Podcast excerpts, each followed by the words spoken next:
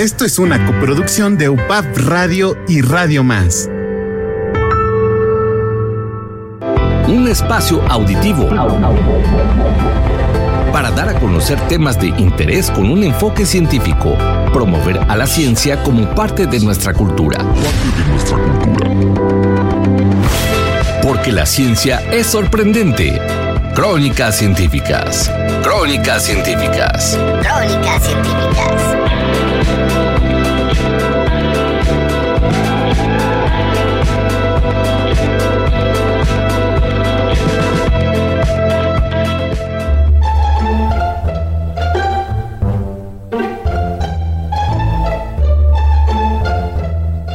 Darwin se confesaba perplejo por los extravagantes adornos y ornamentos que decoran a los machos de tantas especies.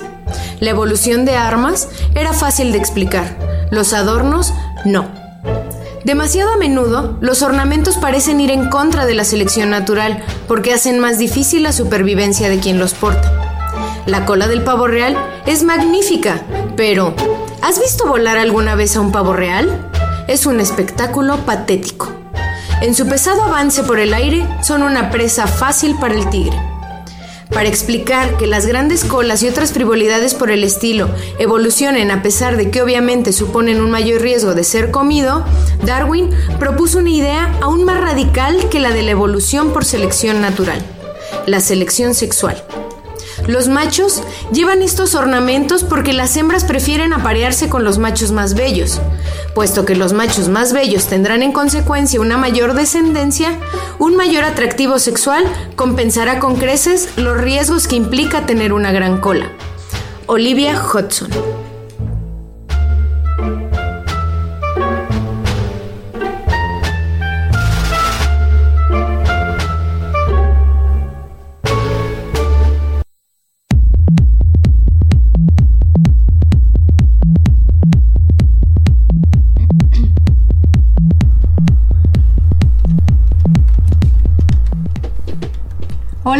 días a todos los radioescuchas.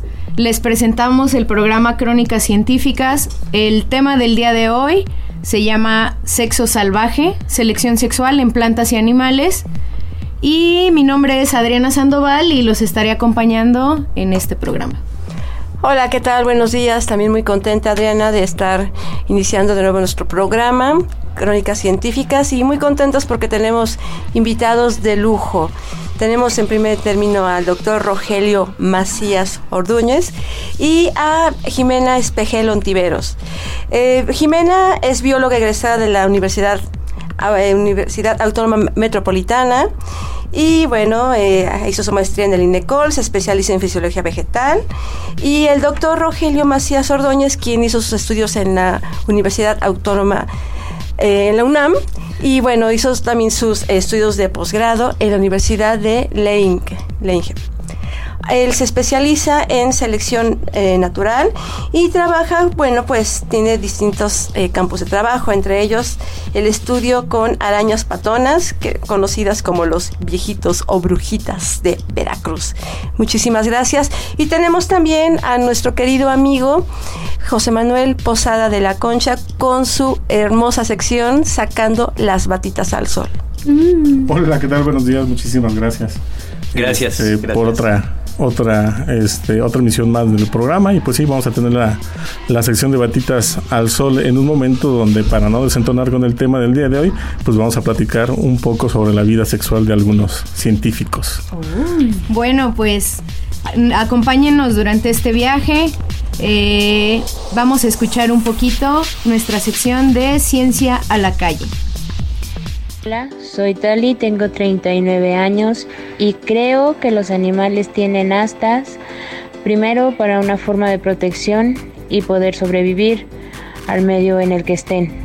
Y para lo de los plumajes y que sean llamativos, bueno, es para diferenciar especies y también para poder conquistar a las, a las hembras. Hola, mi nombre es Ocande León. Tengo nueve años, estudio tercero de primaria y la pregunta es, ¿por qué los machos son más hermosos que las hembras? Investigué y me enteré que los machos compiten entre ellos por la atención de la hembra, ya sea por tamaño o como las aves, por su hermoso plumaje. Las hembras deben pasar inapercibidas de los depredadores, por eso son menos vistosas. Yo creo que la mayoría de animales llamativos son machos, porque sirven para llamar la atención de los depredadores y que la hembra se pueda esconder para cuidar a sus crías. Y también son llamativos para porque casi siempre hay más machos que hembras para es para que la hembra pueda escoger al más llamativo. Hola, soy Emma. Para gustarles a los pájaros que a los que a las mujeres.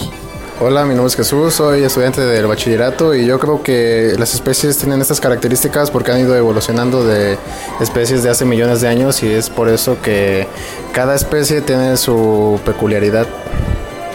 Soy Lupita, tengo 43 años y yo creo que los animales tienen formas tan llamativas eh, como plumas o colores brillantes para protegerse de otros o para conquistar.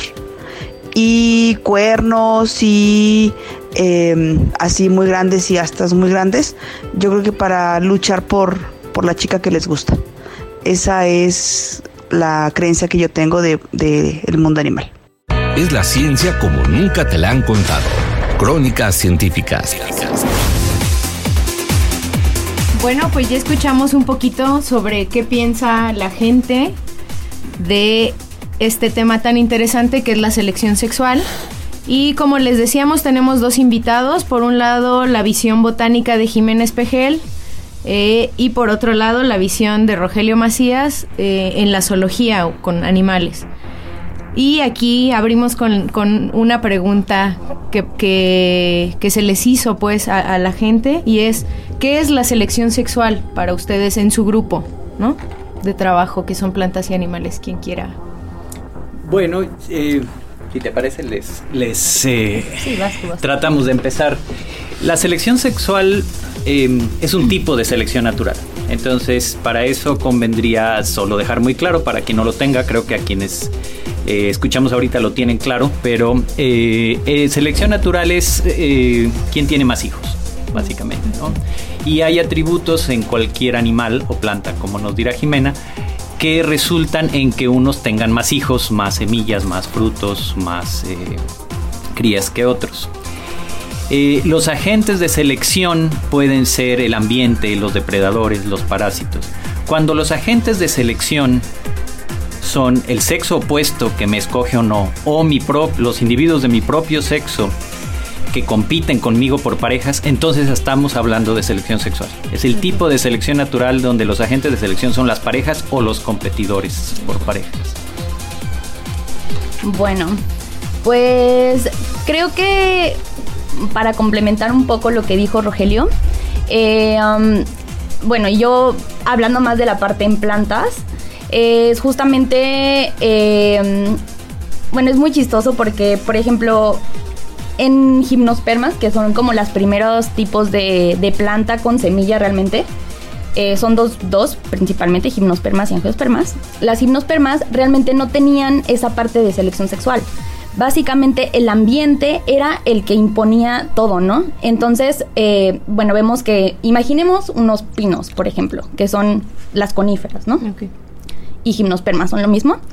En la parte de arriba tenían a la, pues, la, el órgano reproductor femenino, en la parte de abajo el masculino. El masculino son como polencitos que están en la punta de las, de las acículas de los pinos. Y el, en el otro caso, pues estos son los conos, que normalmente son más llamativos, más grandes, es el órgano reproductor femenino. Entonces, eh, ellos básicamente era por el viento. Así era su reproducción por el viento. Entonces realmente en muchos de los casos no podía llegar tan lejos, ¿no? Entonces podía caer un poco más en esa parte de no tener tanta diversidad genética. En cambio, bueno, si ponemos ya a las angiospermas, que ya son las plantas con flor, que ya son, que son realmente las que han tenido mayor éxito sobre la Tierra. Ahorita estamos hablando de que el 80% de las plantas son angiospermas y es justamente por esta parte, es súper padre, ¿no? Que es justamente las flores, ¿no? Cuando empezaron a tener ya esta parte de las flores, ¿no? Las flores son prácticamente el, órgano, reproductor, es eso. O sea, ahí tenemos eh, plantas que son bisexuales, así se les llaman, que tienen ambos órganos reproductores en la misma flor y hay otros otros que tienen los tienen separados, ¿no?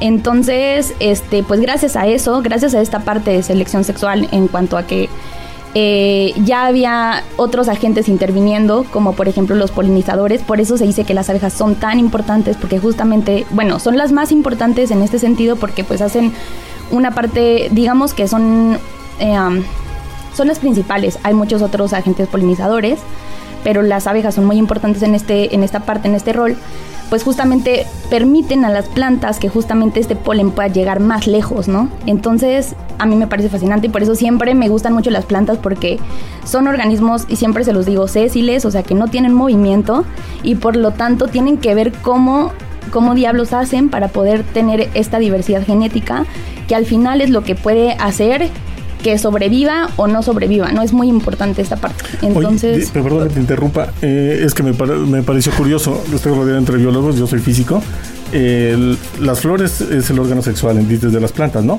Entonces, cuando un caballero le regala a su dama flores, en realidad es una indirecta insinuación. Ah, mira.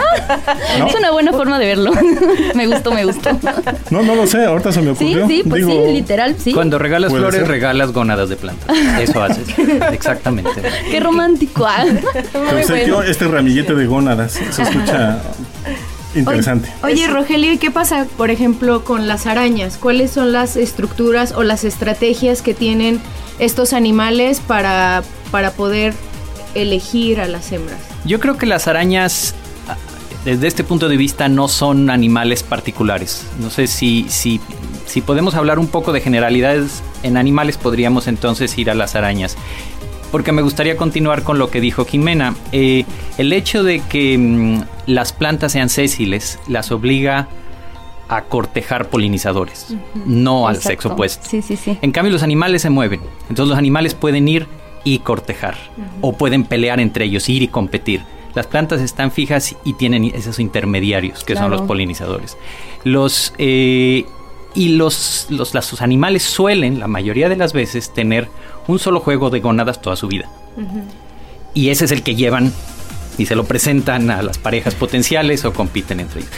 Y ese juego de gónadas además es el mismo siempre. En cambio las plantas, la mayoría tienen gónadas muchas, cada flor es una gónada, ya sea masculina, femenina o ambas, y son gónadas desechables. ¿No? Produces tus gónadas, las usas o no, se vuelve fruto o no y se cae. Entonces, en ambos casos es reproducción sexual, podríamos ahorita hablar de cuál es la sexual y la no sexual, pero en los animales es un juego de gónadas que vas cargando y llevas a todos lados y en las plantas son muchos desechables y tienes intermediarios. Esa es una, una primera diferencia. Eh, ya la particularidad, si quieres hablar de arácnidos o de artrópodos en general, insectos y demás, o, otros animales, eh, pues dependen un poco de...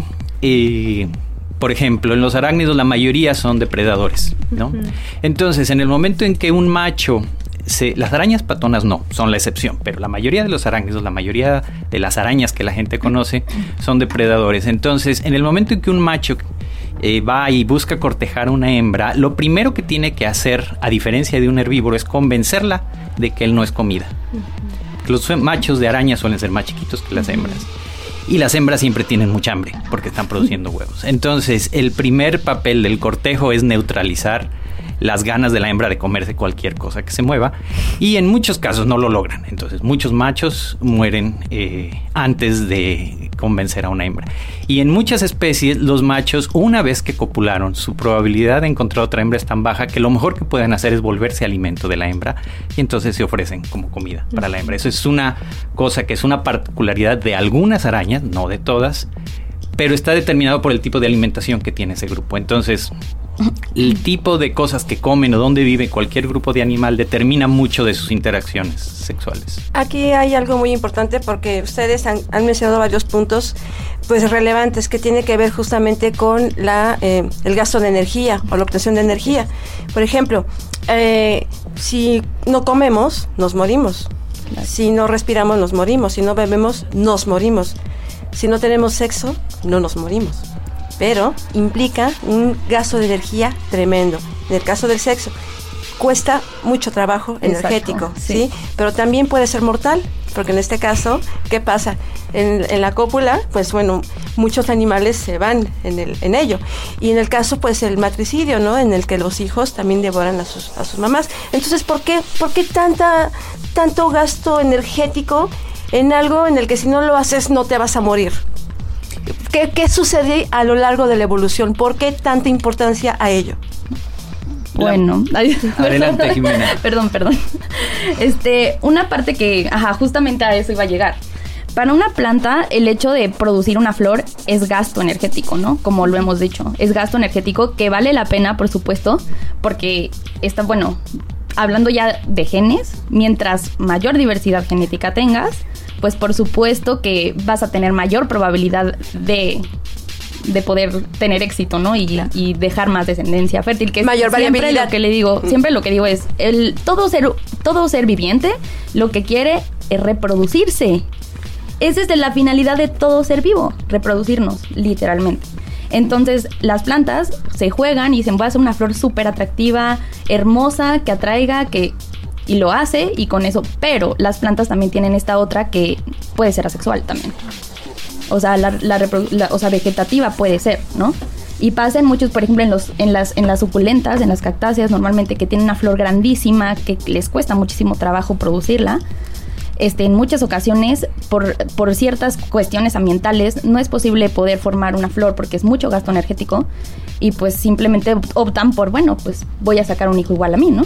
El problema es que se reduce la diversidad genética y el problema es que pues obviamente si pasa alguna cosa, algún desastre, como ya hemos hablado tanto del cambio climático, que es como el primer ejemplo que se me ocurre, este, pues realmente puede, pueden morir todos, ¿no? O sea, no sabemos cómo, o sea, mientras más diversidad, pues hay mayor probabilidad de sobrevivir. Y bueno, así como hay animales que, que mueren después de la cópula, también hay plantas que solo se reproducen una vez y mueren. Ah, sí, bueno, sí, también, también eso ocurre. O sea, pues los ciclos de vida de, de las plantas. ¿Qué pasa con la química? ¿Existe la química? En, en los humanos se... Ya es muy común escuchar como, no, no, no tuvimos química, ¿no? ¿Qué pasa con, con plantas? ¿Qué pasa con animales? ¿Qué, el, bueno, la química en un sentido amplio es eh, todo aquello que no es visual o auditivo. Eh, y sí, eh, yo imagino que en plantas puede haber cosas similares, ya nos lo dirá Jimena, pero en animales se sabe que en muchos casos, no sabemos de todos, pues finalmente la diversidad implica que hay canales que usan unos animales y otros no. Pero el canal químico sin duda lo usan los mamíferos, es decir, incluyéndonos a nosotros. Los olores eh, son una forma de comunicación no siempre consciente que usan los animales y que eh, aportan, por ejemplo, a las hembras información sobre la calidad del macho.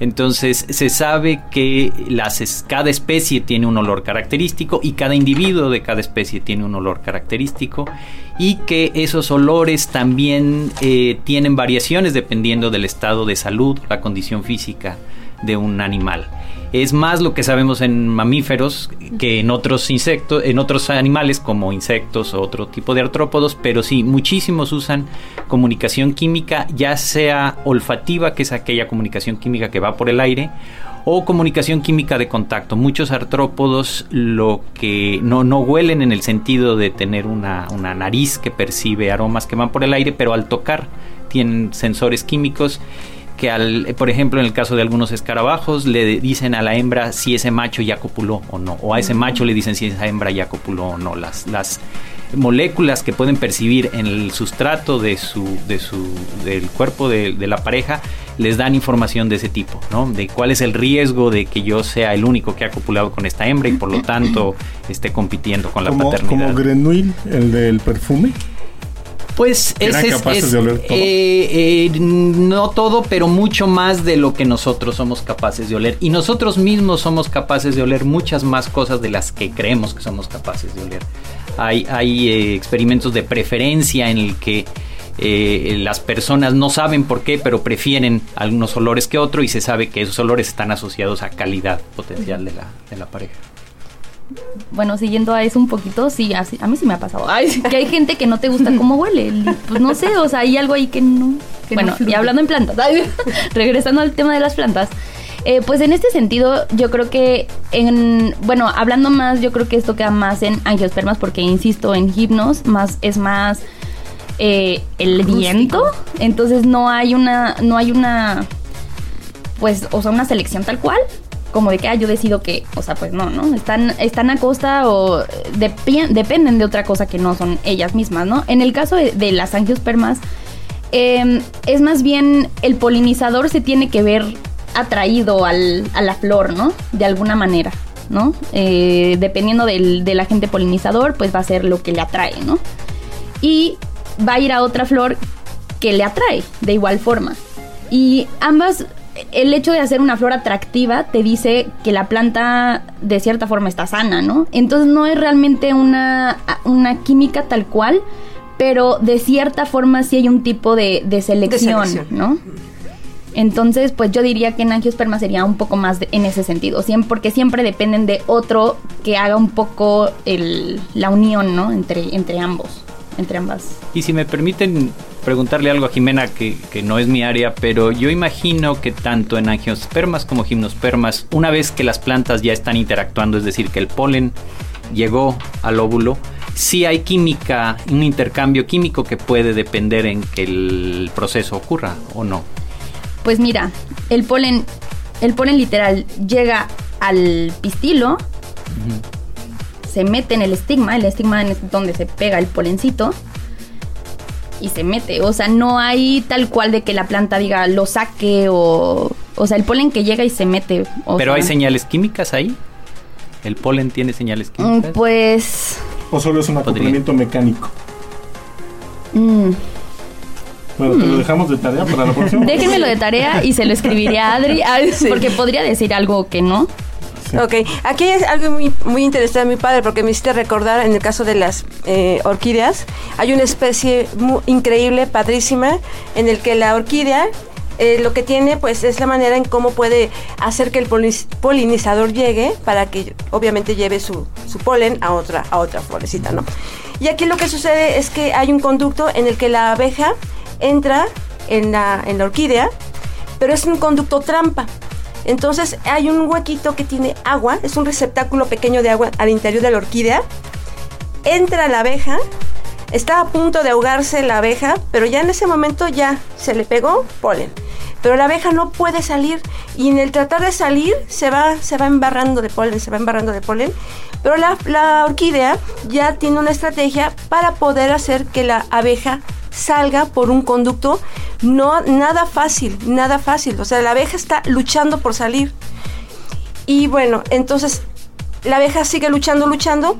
Es un conducto muy, muy justo para la abeja. Al final lo logra y ya se lleva su buena carga de, de, polen. En este caso, bueno, ¿cómo le diríamos a esta abeja que está aquí apoyando el amor, las cartas de amor, la mensajera de amor? sí, si me permites, las orquídeas dan ejemplos fascinantes. Hay, hay otra orquídea que lo que hace es que la estructura eh, en la flor semeja en apariencia y en olor a la hembra de una mosca. Entonces los machos de esta mosca son engañados y van y tratan de copular con esto que parece una hembra de su especie y en ese proceso es cuando cargan el polen. Y al ir a intentarlo con otra orquídea que tiene otra igual es como lo transmiten. Entonces aquí tenemos un caso en que las flores eh, explotan sensorialmente a los machos, enseñándoles lo que no hay y de esta manera logran ser intermediarios de, de la planta. Pero ¿y por qué tanta especialización si lo que quieres es reproducirte? ¿Para qué ser tan selectivo? ¿Qué, qué ventajas? ¿Qué ventajas puede la, la mm, em, Se supone que, como decíamos al principio, aquí la moneda de cambio es quien tiene más hijos. Entonces se supone que cualquier em, atributo que te haga un poquito mejor que el otro va a repercutir en que vas a tener más hijos. Y ese es el mecanismo tan poderoso que genera evolución de cosas muy especializadas. Dado el tiempo suficiente, cualquier ventaja, por pequeña que sea, se mantiene y aparece. Entonces, eso es lo que da la posibilidad de que haya cosas tan refinadas, pero recuerden que esto pudo tomar millones de años de cambios muy pequeños. Y además, eh, en selección sexual es muy importante evitar errores. Entonces, sería un error ir y copular con la hembra, planta o animal de otra especie, porque esto da híbridos que generalmente no son, no son eh, eh, viables. Por lo tanto, el que una especie tenga estructuras muy diferentes a la otra tiene ventajas para las dos especies y eso hace que haya cosas muy especializadas y hagan tan diferentes una especie de otra en atributos sexuales. Eso es lo que llaman la selección epigámica, en el que las pues hay estructuras llamativas, ¿no? Para que se, se, busque, se, se, desee estar con, la, con el macho o la hembra, ¿no? Bueno, amigos, esto queda como una, eh, como una tarea porque vamos a corte, pero no se despeguen, sigan escuchándonos, el tema es muy interesante y sigamos reflexionándolo. Vamos a corte. Crónicas científicas. La ciencia, tal y como te interesa conocer. Crónicas científicas. Crónicas científicas. Regresamos.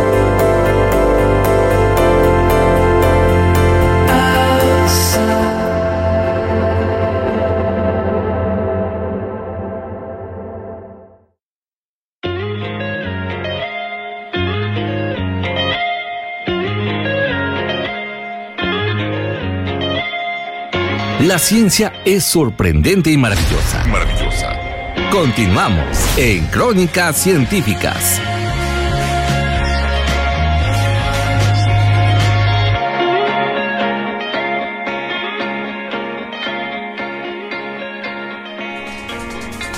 Bueno, pues seguimos aquí en la rica plática con nuestros invitados. Eh, y Jimena nos comentaba que depende esto de, de, especializarte tanto, ¿no? Bueno, creo que Rogelio tocó un punto muy importante y muy interesante, la verdad, que era que, pues obviamente mientras más específico sea, por ejemplo, como el, o sea, lo que nos contó acerca de la orquídea y la mosca, que eran como, o sea, no había forma de equivocarse, ¿no? Porque estaba justamente diseñada para esa mosca, para que esa mosca se sintiera atraída hacia la flor, ¿no? Y bueno, obviamente para una planta, como les he mencionado anteriormente, pues implica mucho gasto energético el estar produciendo flor, ¿no? Entonces, en ese sentido, pues mientras más similar sea a la especie que tú quieres atraer o si tú ya tienes un polinizador muy, muy específico, hay pues menos error, ¿no? Menos cabida para algún error.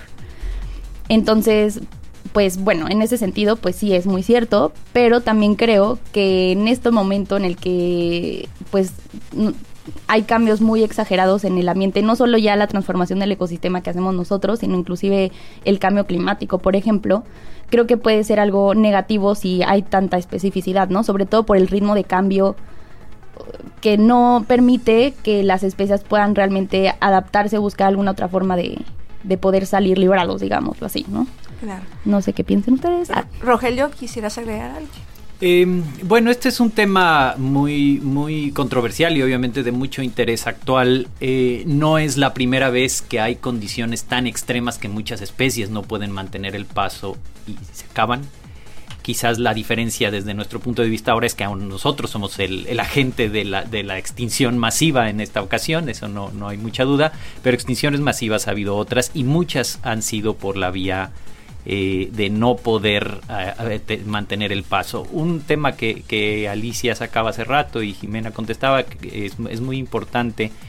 Eh, la mayoría de los seres vivos no utilizan el sexo en la reproducción, ¿no? La mayoría de los animales sí, la mayoría de las plantas sí, pero hay otras maneras de reproducirse. Entonces, ¿por qué si es tanto problema encontrar pareja y tiene tantos gastos porque existe, Jimena dio la, la, razón, porque nos genera una diversidad genética mayor en nuestros hijos. Y eso hace que haya uno u otro que esté listo para este cambio. Entonces, eh, por un lado podría verse como una limitante, pero también eh, cuando no hay reproducción sexual, como en el caso de una planta en que le saques hijitos, como le dicen clones, todos son iguales a la planta y todos están equipados para cierto tipo de condiciones climáticas. Pero cuando esa reproducción fue resultado de un proceso sexual, hay hijos con diferentes atributos. Entonces, por fuerte que sea el cambio, tienes mejores probabilidades de que haya un hijo, planta o animal, que esté listo para ese cambio. Entonces, la selección sexual, la reproducción sexual, generan eh, individuos preparados casi para cualquier cosa. Y eso es muy importante en el momento en que hay cambios bruscos que de otra manera podrían no alcanzar las especies a tener selección suficiente. Rogelio y Jimena, es, hay una serie de argumentos muy válidos, muy interesantes los que estamos escuchando ahorita. Si nos permiten, vamos a continuar. Antes vamos a pasar a la sección con nuestro queridísimo amigo José Manuel Posada con Sacando las batitas al sol. ¿Qué tal? Bueno, buenos días por segunda vez. Pues yo estoy fascinado con el tema del programa y escuchando aquí a los especialistas porque creo que pocas cosas llaman la atención tanto y son un buen gancho como el sexo, ¿no? La vida sexual, la conducta sexual, aunque no sea la humana, aunque sea de otras especies, pero es que visto desde la óptica este, de una persona antropocéntrica, es tan interesante y curioso entender y saber y conocer cuál es la actividad sexual de otras especies, ¿no? Uno no deja de hacerse las historias en la cabeza interpretando desde el punto de vista antropocéntrico cómo es la vida sexual de otras especies y eso es fascinante.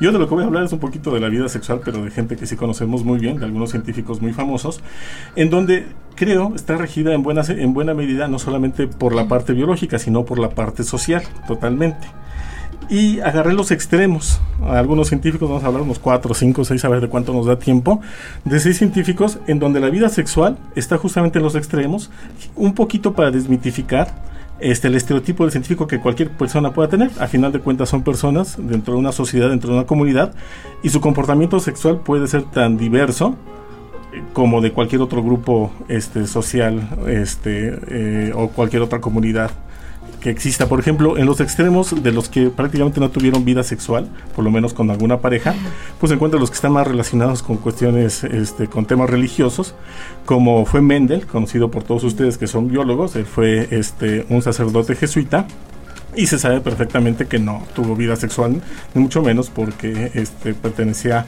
a una orden en donde, en donde se lo pedían y hizo votos de castidad y nunca tuvo vida sexual. Mendel, para los que lo recuerdan, fue el que trabajó con los chicharos y por suerte los chicharos se quedan mucho en el laboratorio porque a mí como no me gustan, yo los prefiero ver en el laboratorio y no en el arroz, pero eh, fue uno de los padres de la genética y él no tuvo prácticamente vida sexual o no tuvo vida sexual por lo menos con parejas, que se sepa. Este otro caso muy conocido este, y muy curioso es el de Isaac Newton. Isaac Newton es este, el ejemplo más sorprendente de personaje que ha habido en la ciencia. No ha habido quizás otra persona que haya producido tanto como Isaac Newton en la ciencia, en cualquiera de las ramas. Es el padre de la mecánica, eh, estableció sus leyes de Newton. Él fue el descubridor o inventor, según como uno quiere interpretar las matemáticas del cálculo diferencial e integral. Hizo muchos trabajos de óptica, en fin, hizo, hizo muchísimo. Estamos hablando de finales del siglo XVII. Y en su lecho de muerte era una persona muy creyente. En 1727, en su lecho de muerte, se confesó. Y le confesó al sacerdote que no había tenido relaciones sexuales durante los ochenta y tantos años, 84 años que vivió. Y el sacerdote, chismoso él, nos platicó a todos que Newton murió virgen. y no hay indicios de que Newton haya sido homosexual o, alguna o alguna característica este, de su vida sexual, simplemente se abstrayó tanto en el conocimiento, particularmente de la ciencia, de la teología y de la alquimia, que no le preocupó, quizás es una forma de, verlo, la vida sexual y no se distrajo en estas cosas. Otro más que no tuvo vida sexual, muy conocido en el siglo XX, por suerte reinterpretando la historia, está siendo cada vez más conocido, es un sacerdote belga que se llama Georges Lemaitre. Georges Lemaitre fue la primera persona que dedujo matemáticamente y de que dedujo de cualquier otra forma la expansión del universo y por lo tanto su origen en una gran explosión. Antes de las observaciones de Edwin Hubble, dos años antes, estamos hablando de los años 20 del siglo, de, los años 20 del siglo del siglo pasado. Eh, la ley de Hubble se llamó así creyendo que Hubble había sido la primera persona que observacionalmente en el telescopio del Monte Wilson había apreciado que las galaxias, se estaban alejando y que el universo se estaba expandiendo. Pero dos años antes, Georges Lemaitre había descubierto, había deducido matemáticamente, trabajando con ecuaciones de la relatividad general, que esa expansión era posible.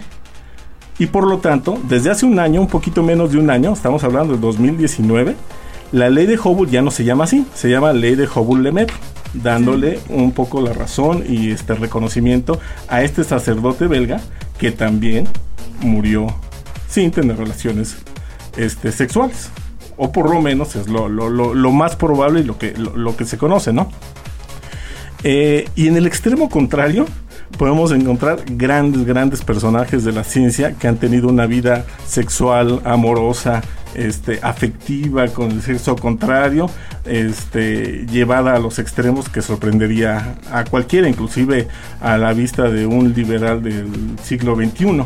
Estamos hablando de personas como Erwin Schrödinger, que es uno de los padres de la mecánica cuántica. La mecánica cuántica es esa parte de la física, voy a simplificar un poquito, eh, esa parte de la física que estudia el mundo atómico y subatómico y donde nos encontramos cosas sorprendentes este, porque es muy diferente a todo lo intuitivo que nosotros encontramos en, el mundo real.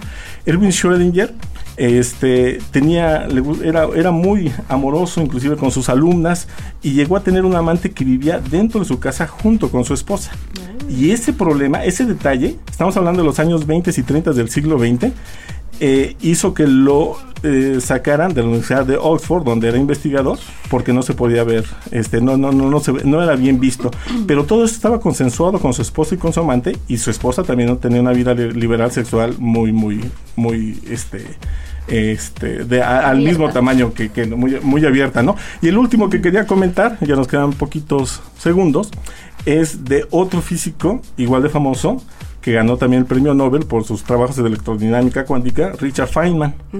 Richard Feynman es, eh, todos los físicos lo amamos, porque tiene una personalidad sorprendente, un carisma impresionante, es uno de los mejores profesores de física y no solamente científico, pero también le gustaban cosas extrañas como irse al bar de topless, a lo que ahora llamaríamos table dance, a ver a las muchachas desnudas y a trabajar ecuaciones justamente mientras había eh, recesos entre chava y chava, cosa que ahorita lo veríamos un poquito eh, quizás mal a, lo vista a la vista de cualquier feminista, hombre o mujer, porque la verdad sí cometió algunos excesos, inclusive los publicó, pero bueno, este son los dos extremos de, del rango de la vida sexual de, de, muchos de, los científicos en donde todos los demás cabrían en, en, esos en esas cotas, ¿no? Pero bueno, también hay cosas raras, extrañas en el comportamiento sexual de la gente que se dedica a la ciencia, ¿no? Tengo una pregunta. Sí, claro. y un comentario. a mí me gusta mucho Humboldt, ¿no? O sea, en la parte como como científica, ajá, o sea, ese naturalista. Yo si hubiera vivido en esos tiempos me hubiera gustado ser naturalista. Pero bueno, por ejemplo, él, ¿qué, sabes de él? Ay. Sí, no, Humboldt era homosexual. Humboldt era, homosexual y se conocen de varios amantes que tuvo, por lo menos de su visita médica. Uno en particular, no recuerdo si era ecuatoriano o peruano, porque antes de llegar a México, que llegó por la costa del, Pacífico, llegó a Acapulco, este, lo acompañó me parece, en, ese viaje. Inclusive Bonpland el ayudante de Humboldt en su, en, su, en su viaje a América, muy probablemente siendo Bonpland, este, si no heterosexual, bisexual, al parecer también era compañero sexual de Humboldt. Pero Humboldt sí está bien documentado que era homosexual. Digo, eh, visto a los, a los ojos de hace 200 años era una, algo que tenía que ocultar obviamente él por los problemas sociales que podría tener, pero Humboldt era homosexual. Agregando unos segundos a esta sección de Humboldt, bueno, era homosexual, sí, en efecto, pero también dicen que se encontró una carta, una carta que él escribió a una única dama en aquel momento, y una única dama en donde decía que por ella caminaría lo que fuera posible por estar junto a ella. Mira. Sí, y bueno, fue, eh, sí, sí, sí, pero bueno, eso es la, lo único, el único vestigio, rasgo, característica que tiene. La única canita al aire. Exactamente, su única canita al aire. Muy bien. José Manuel, pues muchísimas gracias por No, este, por esa sección tan Al contrario. interesante como siempre. Digo, eso de venir a platicar chismes es... Rogelio y que te tenía un comentario. Si quieren lo dejamos para el... o de una vez. De una Bueno, Adelante. eh, una cosa que es muy interesante a, a- a- a propósito de lo que nos platica José Manuel es que el, eh, la conducta sexual por razones adaptativas muchas veces es lo que se llama críptica. Es decir, una cosa es el registro que hay, pero incluso los animales, en la medida en que machos y hembras, o entre machos y hembras, tienen diferentes intereses, intereses de competencia, suelen ocultar esta vida sexual. Entonces, es muy común que los seres humanos de cualquier gremio, científicos o no, lo que se sepa sea una fracción muchas veces sesgada. ¿no? Entonces, eh, hay casos en que está documentada, pero en la mayoría de los casos eh, la vida sexual, lo sabemos, es, es algo muy privado. eh, y ahí existen, existen razones para eso. Y en el razones evolutivas. Hay un investigador muy, muy importante en el siglo XX y XXI que describió lo que se llama conflicto sexual y conflicto padre-hijo y él antropomorfizaba para sacar estas conclusiones. Yo tengo conflictos con mis parejas y entonces generó una teoría matemática de por qué hay conflicto entre machos y hembras. Y lo mismo entre padres e hijos. Entonces, eh, este tipo de despersonalizar la ciencia no siempre es lo que, por lo menos en el caso de la biología, eh, lleva a, a conclusiones novedosas. En este caso, este señor justamente analizaba sus problemas y los generalizaba al mundo animal y eso dio eh, líneas de investigación muy importantes. Bueno. Bueno, pues ahora continuamos con Extra Extra, nuestra gustada sección.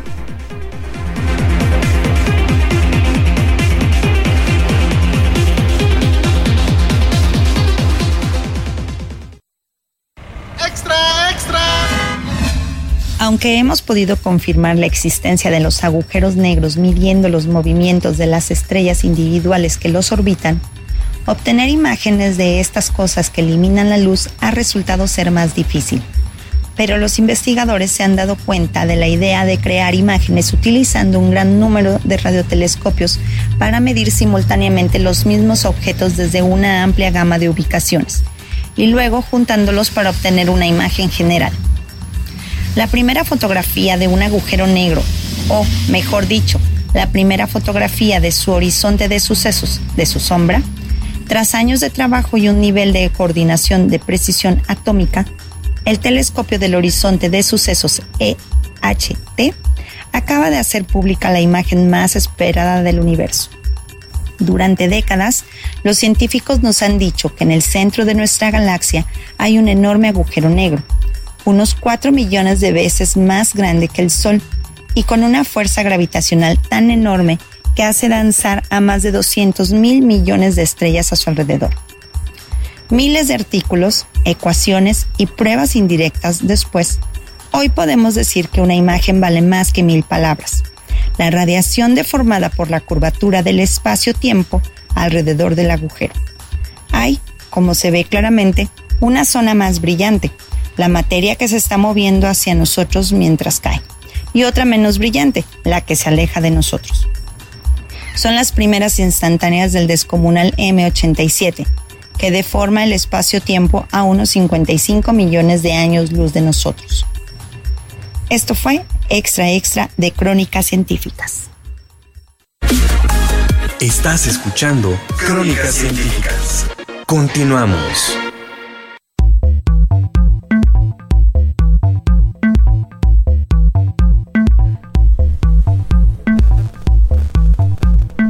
Bueno, pues continuamos súper picados aquí en la mesa platicando un poquito de, estos aportes sobre sexualidad de animales, de humanos, de plantas.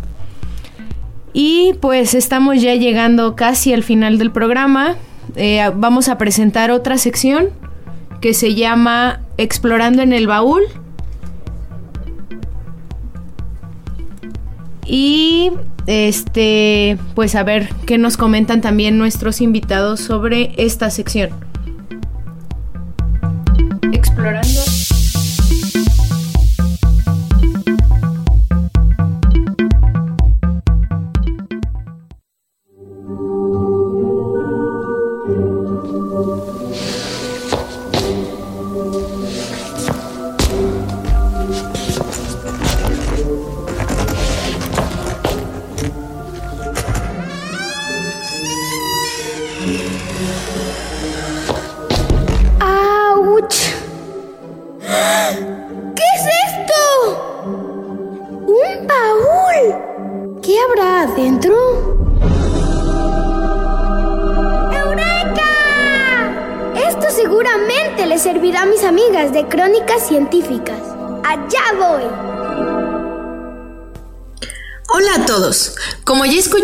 el programa, el tema del sexo da mucho de qué hablar.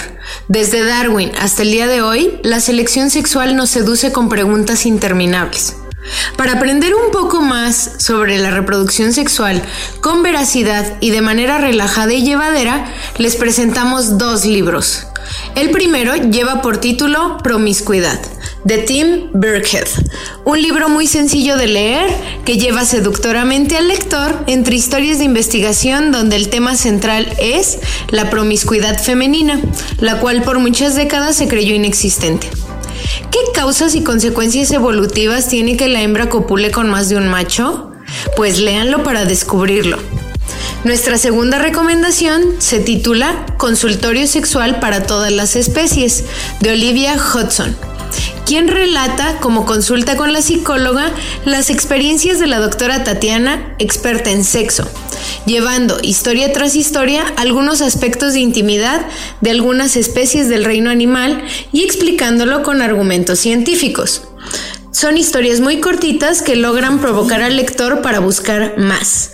Esperamos disfruten de estas lecturas y nos cuenten si les gustó.